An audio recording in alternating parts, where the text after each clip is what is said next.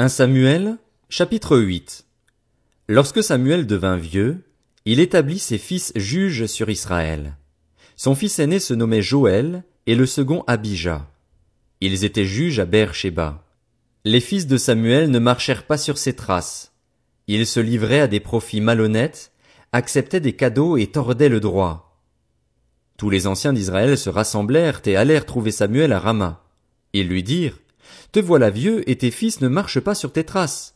Maintenant, établis sur nous un roi pour nous juger, comme on en trouve dans toutes les nations. Cela déplut à Samuel qu'il dise, Donne-nous un roi pour nous juger, et il pria l'Éternel. L'Éternel dit à Samuel, Écoute le peuple dans tout ce qu'il te dira, car ce n'est pas toi qu'il rejette, c'est moi, afin que je ne règne plus sur eux. Ils agissent envers toi comme ils l'ont toujours fait depuis que je les ai fait sortir d'Égypte jusqu'à aujourd'hui, ils m'ont abandonné pour servir d'autres dieux. Écoute-les donc, mais donne-leur des avertissements, fais-leur connaître les droits du roi qui régnera sur eux.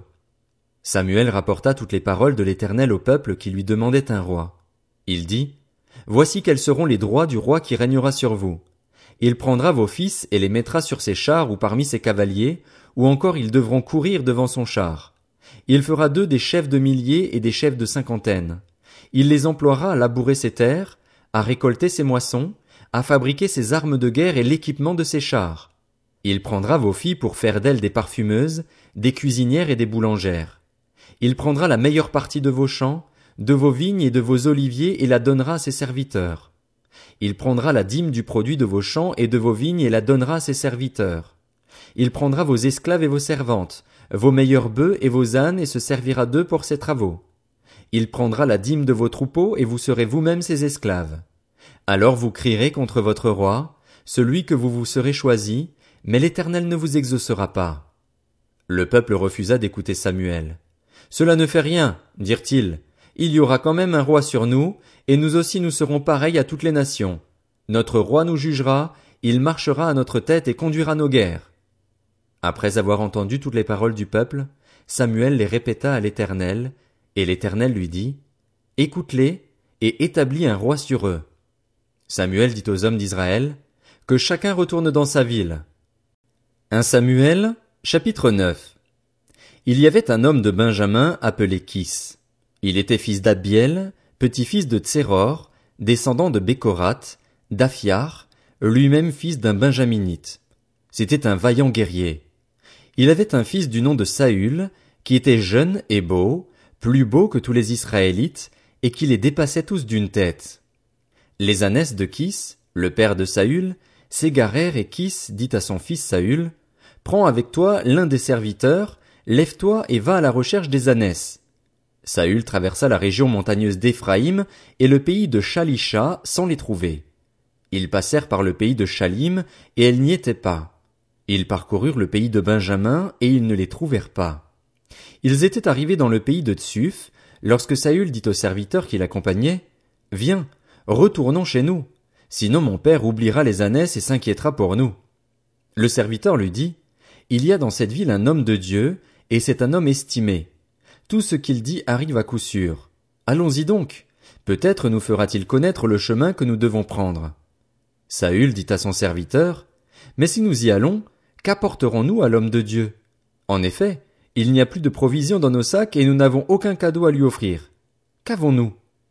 Le serviteur reprit la parole et dit à Saül, J'ai sur moi un peu d'argent. Je le donnerai à l'homme de Dieu et il nous indiquera notre chemin. Quand on allait consulter Dieu, on disait autrefois en Israël, Venez, allons trouver le voyant. Celui qu'on appelle aujourd'hui prophète s'appelait en effet autrefois voyant. Saül dit à son serviteur, Tu as raison, Viens, allons-y. Et ils se rendirent à la ville où se trouvait l'homme de Dieu. Alors qu'ils montaient à la ville, ils rencontrèrent des jeunes filles sorties pour puiser de l'eau, et ils leur demandèrent, Le voyant est-il ici? Elles leur répondirent, Oui, il est devant toi, mais dépêche-toi. Il est venu aujourd'hui en ville parce qu'il y a un sacrifice pour le peuple sur le haut lieu. Dès que vous serez entrés dans la ville, vous pourrez le trouver avant qu'il ne monte au haut lieu pour manger. En effet, le peuple ne mangera pas avant son arrivée, parce qu'il doit bénir le sacrifice. Après cela seulement, les invités mangeront. Montez donc, car vous le trouverez maintenant. Ils montèrent alors à la ville. Ils étaient arrivés au milieu de la ville quand ils rencontrèrent Samuel qui sortait pour monter au haut lieu.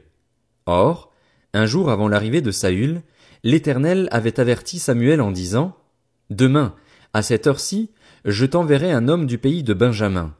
Tu le désigneras par onction comme chef de mon peuple, d'Israël. Il sauvera mon peuple de l'oppression des Philistins. En effet, j'ai regardé mon peuple parce que son cri est venu jusqu'à moi. Lorsque Samuel eut aperçu Saül, l'Éternel lui dit, Voici l'homme dont je t'ai parlé. C'est lui qui régnera sur mon peuple. Saül s'approcha de Samuel au milieu de la porte de la ville et lui dit, Indique-moi, je t'en prie, où se trouve la maison du voyant? Samuel répondit à Saül, C'est moi qui suis le voyant. Monte devant moi au haut lieu et vous mangerez aujourd'hui avec moi. Je te laisserai partir demain, après t'avoir donné réponse pour tout ce qui te préoccupe. Ne t'inquiète pas pour les ânesses que tu as perdues il y a trois jours, car elles sont retrouvées. Et pour qui est réservé tout ce qu'il y a de précieux en Israël? N'est-ce pas pour toi et pour toute ta famille? Saül répondit, Ne suis-je pas benjaminite, membre de l'une des plus petites tribus d'Israël, et mon clan n'est-il pas le plus insignifiant de tous ceux que compte la tribu de Benjamin? Pourquoi donc me tiens-tu ce discours? Samuel prit Saül et son serviteur, les fit entrer dans la salle et leur donna une place à la tête des invités. Il y avait là une trentaine d'hommes. Samuel dit au cuisinier, Serre la portion que je t'ai donnée en te disant de la mettre à part. Le cuisinier préleva la cuisse et ce qui l'entoure, et il la servit à Saül. Samuel dit, Voici ce qui a été réservé. Sers-toi et mange, car on l'a gardé pour toi lorsque j'ai invité le peuple. Ainsi, Saül mangea avec Samuel ce jour-là.